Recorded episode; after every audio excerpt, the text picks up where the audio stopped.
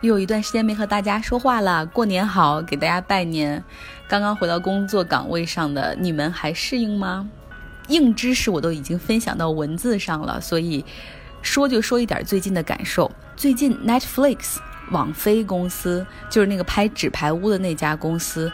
他们有一个岗位派一个人来北加州，也就是旧金山附近来招人。那这是一个什么样的岗位呢？还挺有意思。Netflix 不是一个。大的平台，然后他们现在自己投资拍很多的自制剧，有的时候也会资助一些青年导演想拍纪录片的那样的计划，所以他们就现在可能在全世界各地的一百四五十个国家都有自己的项目，有一些纪录片，他们可能想去伊拉克或者阿富汗这样的地方，或者比如说委内瑞拉。像阿富汗和伊拉克这样的地方都属于战区嘛，叫 War Zone。这个 Netflix 跟他们签约的这些团队，如果去那边拍摄，人身安全怎么保证啊？然后他们的拍摄能不能够顺利进行啊？所以说 Netflix 现在就设了一个这样的团队，Risk Analysis and Intelligence，就是帮助这些拍摄团队初步分析一下，看他们的拍摄的计划，这个地方你可不可以去，然后要如何调整？他们想招一个。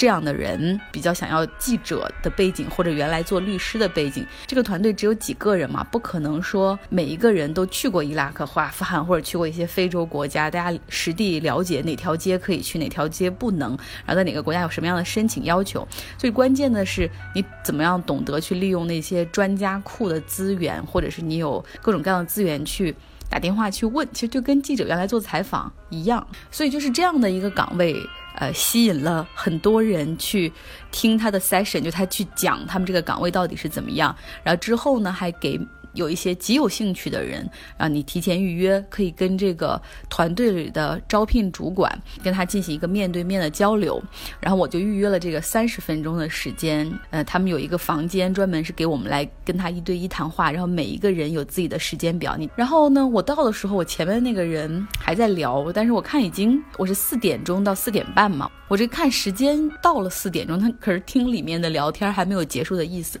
于是我就敲门进去打个招呼，然后就坐。进去等，因为在里面没有没有时间，很可能我上面那位同学他完全意识不到时间已经到了，因为半个小时你要聊的东西很多，我在旁边等，可是那个印度同学依旧没有收尾的意思，知道时间到了，还是说我可以再问几个问题吗？然后我礼貌性的说，哦，还可以。然后问这问那，然后一些都是很基本的问题，但是主要是展示他对这个岗位真的非常的感兴趣。最终我就说，我说哦，这个信息你可以在 Google 上面直接一搜，就很简单就能够出现。他大概意识到我其实已经很有点生气了。最后的一段话让我觉得很。震惊！这位印度小伙就站起来，跟这个招聘的主管说：“哦，你在 Berkeley 也没有朋友吧？那你今天晚上准备吃什么呢？我有个地方特别好，很推荐。你一会儿没事儿，你结束完所有的面试之后，你就给我打电话，然后我带你去喝酒，然后去吃披萨。然后我当时就。”真的吗？要这样吗？竞争一个岗位要这么努力？这是我第一次在美国感受到找工作可能会很难，尤其是你想进到像 Netflix 这样的大公司或者上升型的科技公司里面，那个竞争是极其激烈的。然后后来我跟这个人聊天，因为我大概看到那个印度小伙的表现，我知道我自己不可能做到那么殷勤，然后我基本上内心就放弃了。然后跟他聊天也知道这个岗位。其实可能并不太适合我，最好是有战地记者背景的资源的人可能会更适合，帮助他们做这战情分析啊、安全分析。然后像这个招聘主管，他原来的背景是在在中央情报局 CIA 做过分析员的，所以就是我感觉我并不是很 match，所以后面那个部分就变成了我问他很多问题，比如说 Netflix 的公司里到底是怎么样啊，然后他们这个团队有多大等等。然后就是公司给他们配的资源到底有怎样？然后后来我就问了一句，我说你招这一个人的岗位，你现在收到多少个简历？他说：“不瞒你说，这次来北加州就收到了六百份简历，六百份里面包括像比如 Berkeley 的，还有 UCSF，就是加州大学旧金山分校的，然后还有什么加州戴维斯的等等，都是很还很不错的大学。然后有像我们这样的学公共政策的，有学 MBA 的，有学法律的。然后我当时一听，真的是六百比一。”所以那一天晚上回来还是会有一些难过吧，就会觉得，呃，天哪，居然是市场竞争是如此的激烈。但是呢，跳出我这个当事人的身份之后，你懂得，我喜欢站在第三方的角度再重新看我那天下午所经历的一切，然后我就会觉得，果然像大家以前传说的那样，就是印度同学们他们。有很多，但是我的同学里面有一些印度同学，他们是政府派来的，他们并不需要有找工作的压力，毕业之后自然就可以回到政府继续做很舒服的公务员。但是很多印度的年轻人，他们离开印度，然后来美国读书，就只有一个目的，就是留下。美国有一种签证叫做工作签证，也就是那个传说中的 H-1B 的工作签证。有一个数据显示，去年美国收到了四十二万份的 H-1B 的工作签证的申请，中国人占百分之十一，而印度人占了百分之七十四。但还有另外一个数据显示，在美国所有的海外留学生中，中国的留学生的比例是占了最大的。那话又说回来，为什么来看两个数据的不同？就很多中国留学生，他们是觉得现在中国经济发展非常的好，我不一定非要留在美国，对吧？我会再回到中国，不论是自己创业也好，进 BAT 也好，或者进大。银行外资也好，我也可能赚到和在美国一样多的钱，甚至有更好的前景。但是印度不一样，就最最最精英的人会进，会努力削尖脑袋去做公务员，待遇是非常的好。现在你可能学 computer science，所以学电脑工程的，可能在班加罗尔这种印度硅谷地区可以找到工作。然后或者是有一些，比如英语好、懂金融的，也可以去做一些金融服务。但是很多的大学毕业生，哪怕是印度理工工程系毕业的人也可能找不到工作，所以对他们很多的高材生来说，一个很好的，如果不想考公务员，不想考。两三次才能够应征上公务员的话，一个很好的办法就是来美国留学。因为大家知道，印度小学有些人可能家庭条件更好，就是从小他除了印地语之外就是英语，然后在学校里也好，或者是在一些官方场合，所有的语言全部都是英语，所以语言对他们来说从来不是问题。而且他们自认为受的是英国式的西方教育，然后他们不论是比如历史啊，然后政治啊，哲学呀，很。很多的教材都是和欧美接轨的，所以他们虽然说自己是来自亚洲、来自南亚，但是他们从来不认为自己在文化上和美国或者是西方其他国家有什么太多的差异。印度人，你想从小他们的也是面临着千军万马过独木桥，就是考试的竞争压力也很大，所以他们从小